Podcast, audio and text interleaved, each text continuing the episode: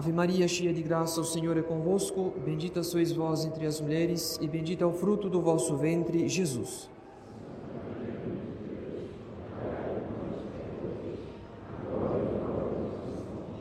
Divino Menino Jesus, Nossa Senhora do Rosário, São José, em nome do Pai, do Filho e do Espírito Santo. Amém. Quero sentar-se.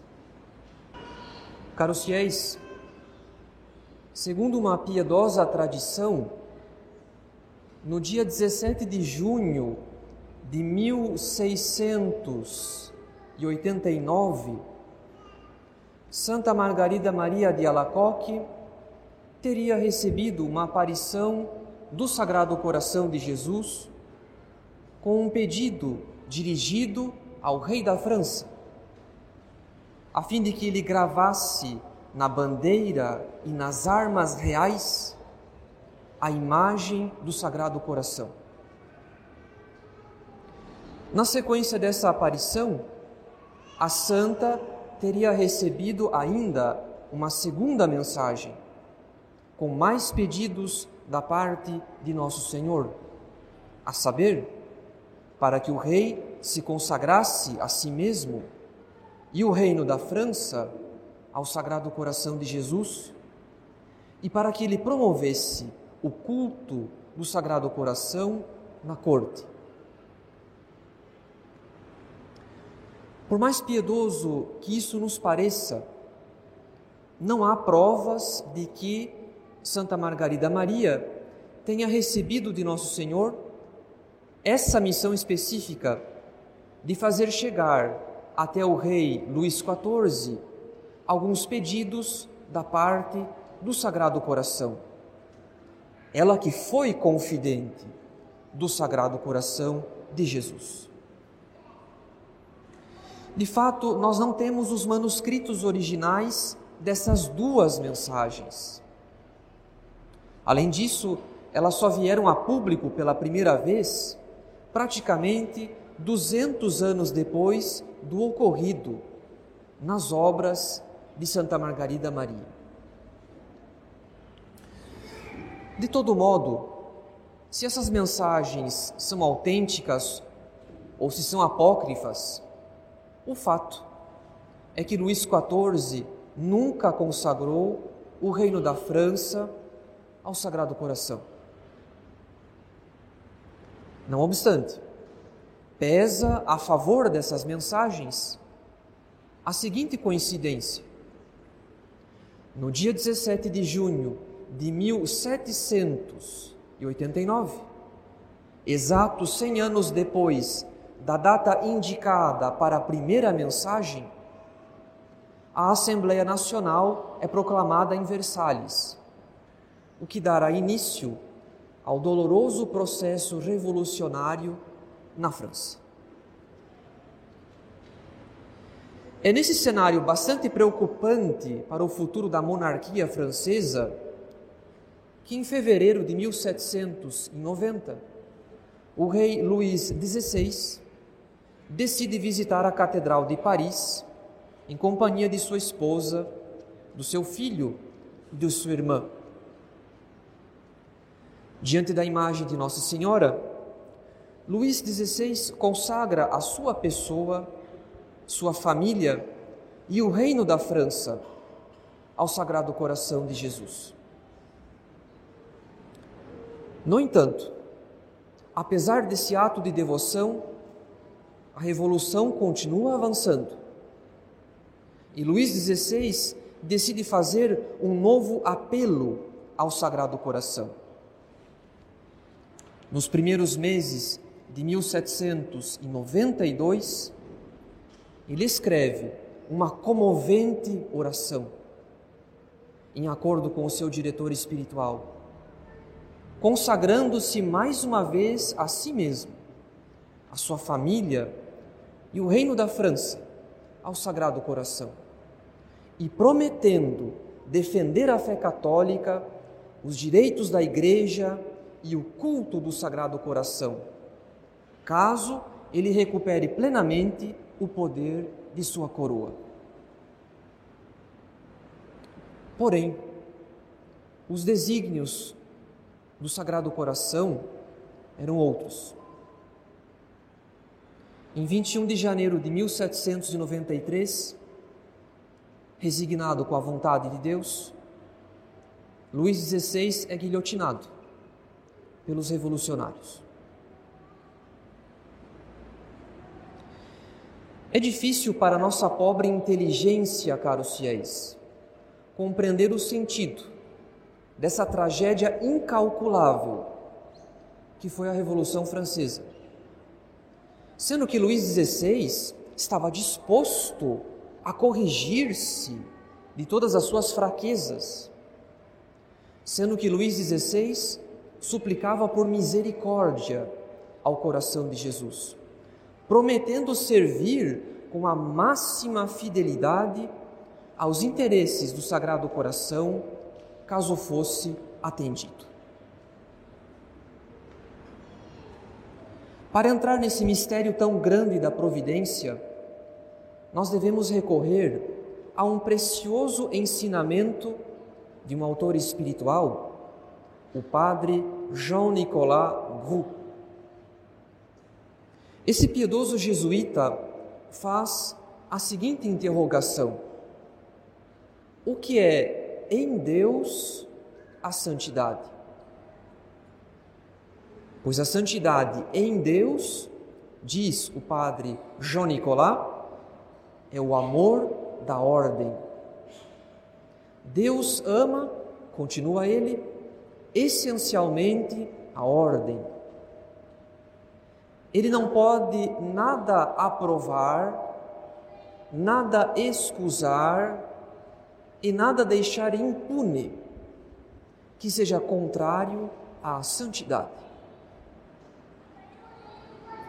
Em outras palavras, caros fiéis, a bondade infinita de Deus é também um ódio infinito ao pecado. Deus não pode ser infinitamente bom se ele não odiar infinitamente o pecado. Porque não ter ódio ao pecado é uma fraqueza e não pode haver fraqueza em Deus. Ele que é o sumo bem. Então Deus ama a ordem. Ele quer que as criaturas realizem a sua finalidade, o sentido pelo qual ele criou o mundo. Ou seja, ele quer que nós também sejamos santos como ele é santo. Ele quer que nós participemos abundantemente da sua caridade infinita. E quanto maior a caridade, maior o ódio ao pecado.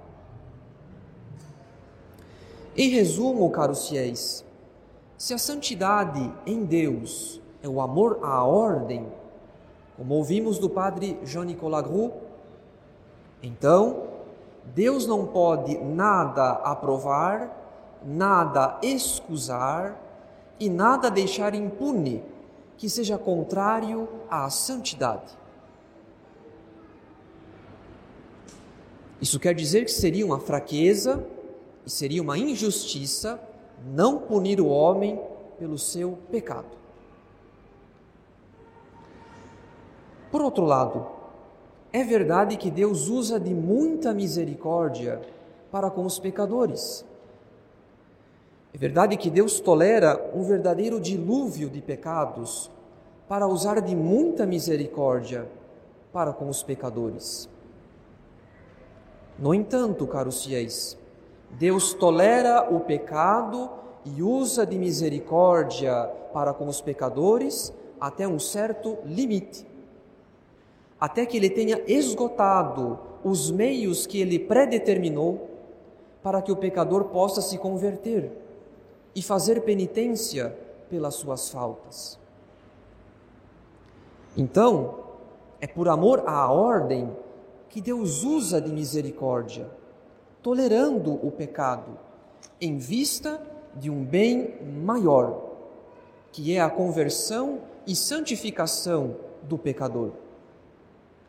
Mas é também por amor à ordem que Deus usa de justiça punindo o pecado, porque seria uma fraqueza, seria uma desordem deixar o pecado impune, quando a paciência divina deixa de ser um bem para o pecador que não muda de vida e não se arrepende. A partir dessas considerações, caros fiéis, agora nós podemos compreender um pouco melhor os desígnios da providência na tragédia da Revolução Francesa. Isso nos dará também alguns princípios para julgar com mais acerto o momento presente do nosso país.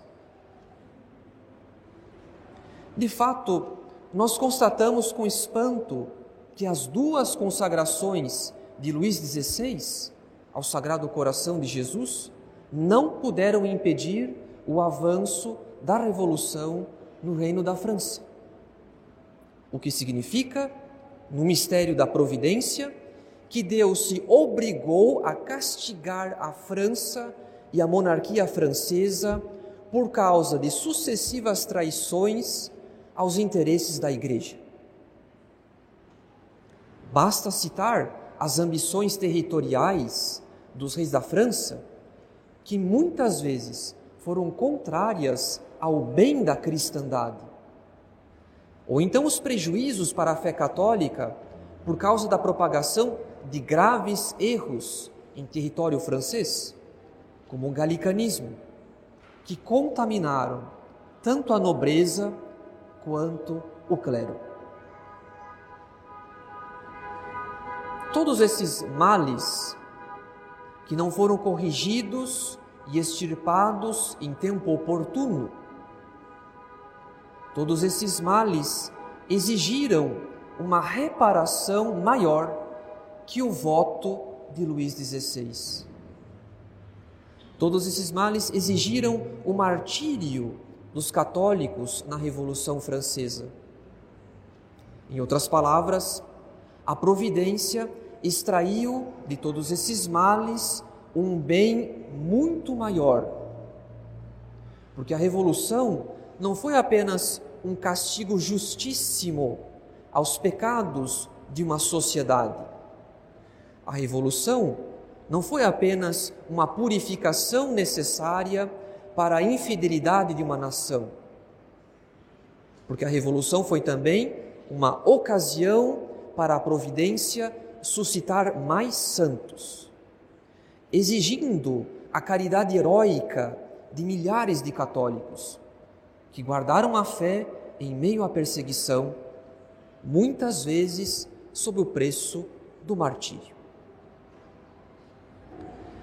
Portanto, caros fiéis, a tragédia da Revolução Francesa serve de exemplo para aquilo que ensina o padre Jean-Nicolas Groux. A bondade infinita de Deus exige o ódio infinito ao pecado. É por amor à santidade que Deus se obriga a punir o pecado. Mas é também por amor à santidade que Deus se serve do pecado para suscitar ainda mais santidade no mundo. Isso quer dizer, caros fiéis, que o sentido da história, o cerne da história, é sempre a santidade.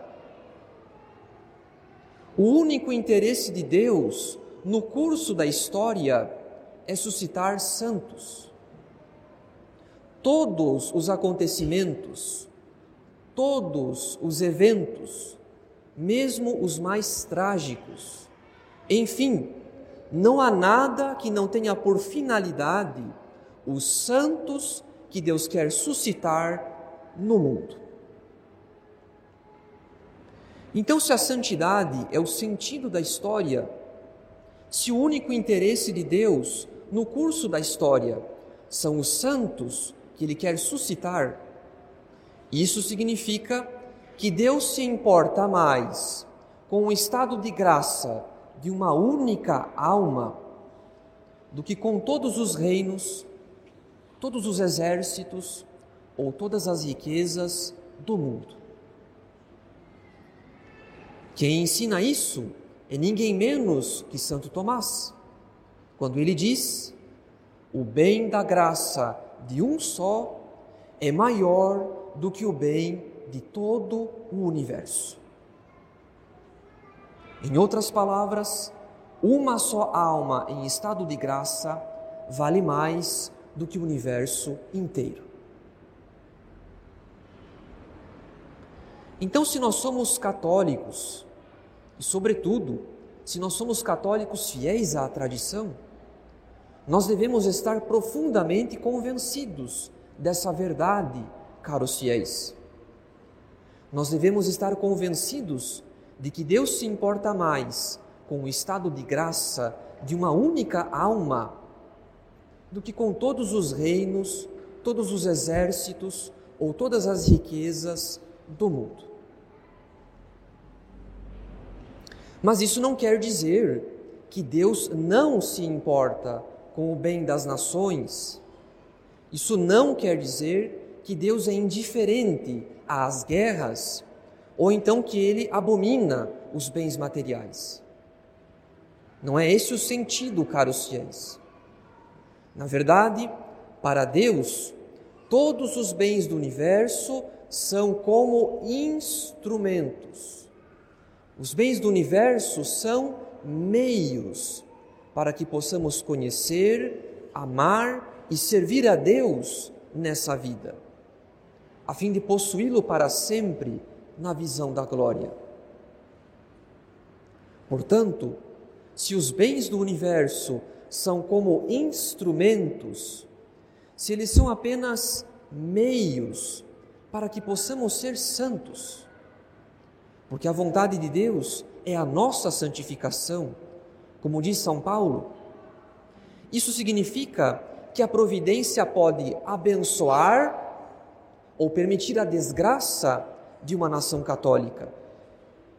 Que a providência pode promover a paz ou permitir a guerra contra um príncipe católico. Ou então, que a providência pode conceder a prosperidade ou permitir a penúria de uma sociedade católica. Em todas as coisas, o sentido da história é sempre um só e o mesmo: a santidade.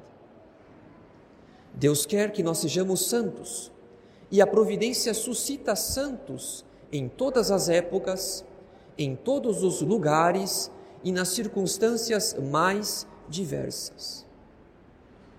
Para cada época, em cada lugar e em todas as circunstâncias, há sempre um desígnio de santidade. Não apenas quando as circunstâncias são favoráveis, quando o governo é católico e a nação é próspera, mas também quando elas são desfavoráveis, quando o governo é iníquo e a nação sofre com a penúria. Então, como a santidade é o sentido da história, como a santidade é o maior bem do mundo, porque uma única alma em estado de graça vale mais do que o universo inteiro, nós devemos extrair agora desses princípios uma última conclusão para o momento presente do nosso país. Pois saibamos, caros fiéis, que o maior mal do mundo não é propriamente o comunismo. O maior mal do mundo é o pecado. O comunismo é uma doutrina filosófica, política, econômica e também moral que se opõe radicalmente à fé católica e, inclusive, à lei natural. Um governo comunista ou uma simples ideologia progressista são instrumentos de pecado, na medida em que justificam e facilitam uma grande quantidade de pecados na sociedade. No entanto, assim como é possível viver em pecado no melhor dos regimes políticos, do mesmo modo é possível ser virtuoso no pior dos regimes políticos. Quem vive em pecado num regime católico manifesta uma grande malícia. Mas quem é virtuoso num regime iníquo manifesta uma grande virtude. Como os mártires no tempo da perseguição do Império Romano. Portanto, quando os pecados de uma nação católica se multiplicam, a malícia dessa nação aumenta, porque são pecados cometidos quando as leis ou os costumes ainda são católicos. E como nós já sabemos, a bondade infinita de Deus exige um ódio infinito ao pecado. O que significa que Deus se obriga a castigar essa nação por amor à santidade, para que o mal seja reparado, para que a nação seja purificada e para que a providência se sirva do castigo para suscitar mais santos. Então, disso tudo devemos tirar uma lição muito simples, caros fiéis. De nada adianta ter um grande ódio, uma grande aversão ao comunismo e não ter um ódio, uma aversão ainda maior ao pecado. Um católico que manifesta um grande ódio ao comunismo, mas não se empenha em sua vida espiritual para ter um ódio ainda maior ao pecado, esse católico ainda não entendeu o que é ser católico. Para que nós sejamos verdadeiramente católicos, nós devemos aprender com Santo Tomás, mais uma vez, que o pecado em certo sentido, é um mal infinito.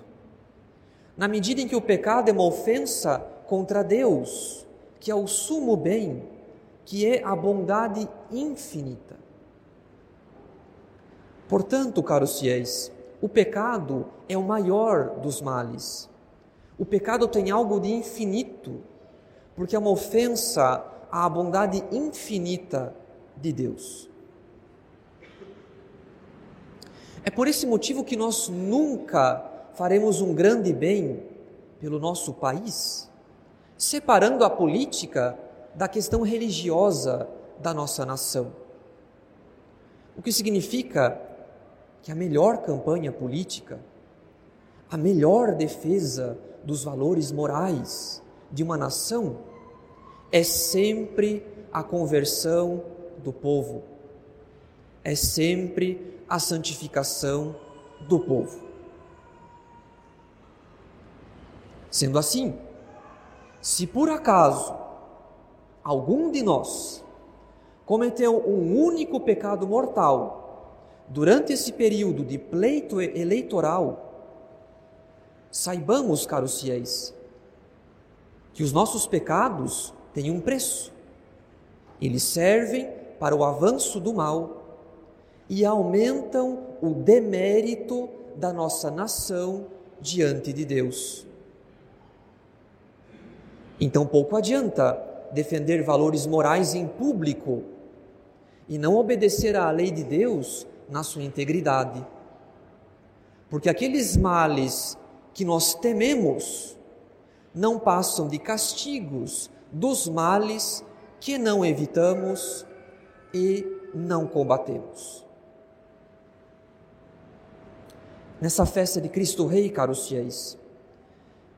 Devemos então pedir a maior das graças, o maior presente que a nossa nação possa receber, que é a nossa santidade. Não sabemos ainda o que a providência reserva para a nossa nação.